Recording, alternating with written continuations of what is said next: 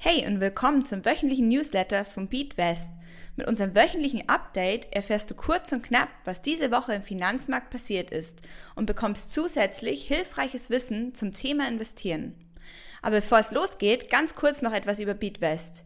Wir sind eine Investmentplattform, welches dir mit Hilfe von Wissensaufbau ermöglicht, mit dem Investieren zu starten und dein Portfolio weiterzuentwickeln. Mehr dazu kannst du unter www.beatwest.com erfahren. Hi, ich bin Lisa von Beatwest und wir schauen uns jetzt gemeinsam an, warum die globalen Märkte sich langsam wieder aufwärts bewegen.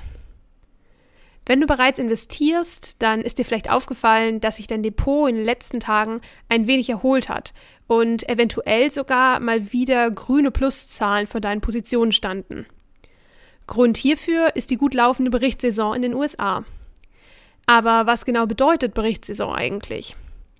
Damit ist gemeint, dass die börsennotierten Unternehmen ihre Quartalsberichte veröffentlichen und dir offenlegen, wie die letzten drei Monate unternehmerisch verlaufen sind.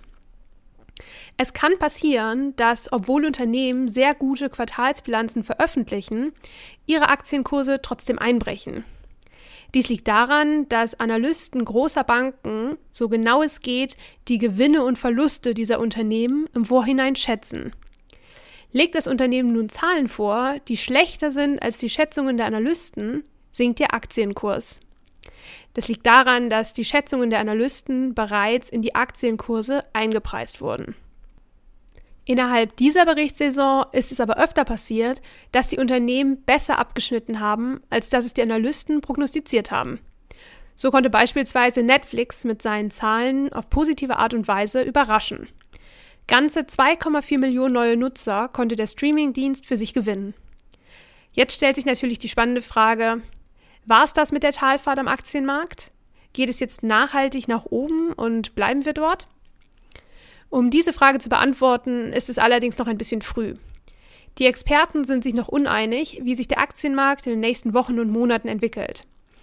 Einige sagen, dass die Anleger, die ihre Positionen verkaufen wollten, das mittlerweile alle getan haben und deshalb nun die Käufer das Ruder in der Hand haben und für einen langfristigen Aufwärtstrend sorgen könnten. Wiederum andere sprechen von einer Bärenmarktrallye. Das ist der Börsenfachbegriff für eine Zeit, in der es eigentlich nur bergab geht, es aber trotzdem auch kurzfristige Erholungen gibt. Abgesehen davon, wie es weitergeht, lasse deine Sparpläne weiterlaufen. Auch wenn es sich gerade so anfühlt, als würde es sehr turbulent an der Börse zugehen, solltest du deine Sparpläne nicht aussetzen. Gerade jetzt kannst du von den günstigen Einstiegskursen profitieren. Wenn du also schon ein bisschen Geld für mögliche Nachzahlungen zur Seite gelegt hast, dann lass deine Sparpläne weiter laufen. Kommen wir nun zu Fragen von Newsletterlesern. Diese Woche erreichte uns die folgende Frage. Wie finde ich nachhaltige Aktien?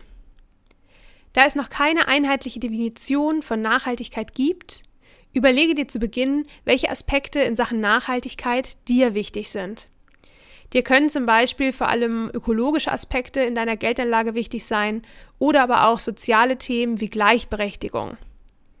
Da es aber für dich schwierig sein wird, alle Unternehmen bis ins kleinste Detail zu durchleuchten, gibt es bereits viele unterschiedliche Ratingagenturen am Markt, die Unternehmen auf ihre Nachhaltigkeit prüfen, bewerten und ein Rating abgeben.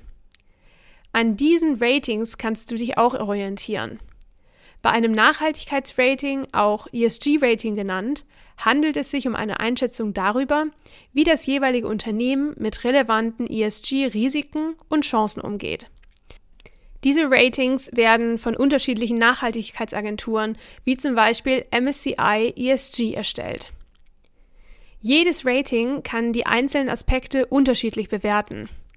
Wenn du vielleicht gar nicht weißt, welches Unternehmen in Frage kommen könnte, dann wäre eine weitere Möglichkeit, nachhaltige Indizes anzusehen.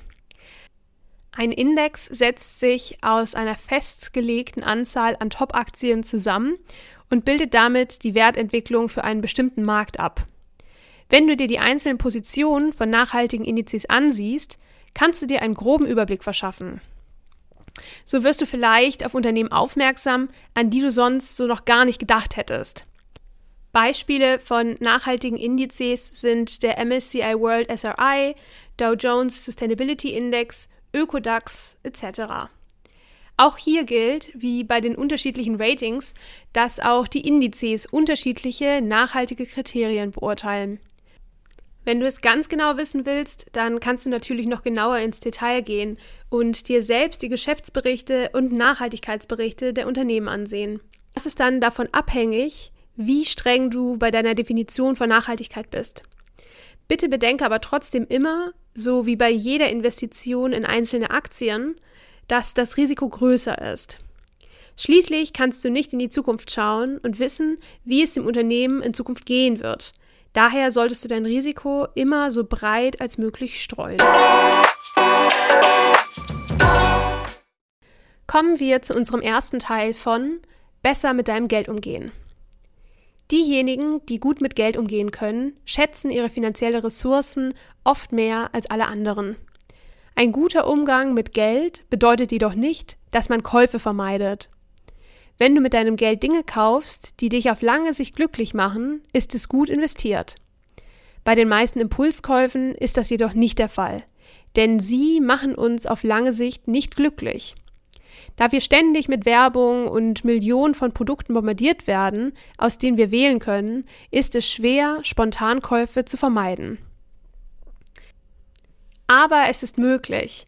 Und eine Möglichkeit, Fehlkäufe zu vermeiden, besteht darin, sich eine Mindestzeit zu setzen und zu warten, bis diese Zeitspanne verstrichen ist, bevor man einen Kauf tätigt.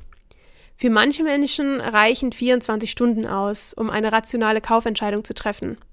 Andere brauchen 30 Tage. Diese Zeitspanne kann je nach den Kosten des Kaufs variieren. Aber im Allgemeinen ist es eine gute Angewohnheit, sich mit seinem Kopfkissen zu beraten, bevor man wichtige Kaufentscheidungen trifft. Der Inhalt dieses Podcasts dient ausschließlich der allgemeinen Information. Diese Informationen können und sollen eine individuelle Beratung durch hierfür qualifizierte Personen nicht ersetzen.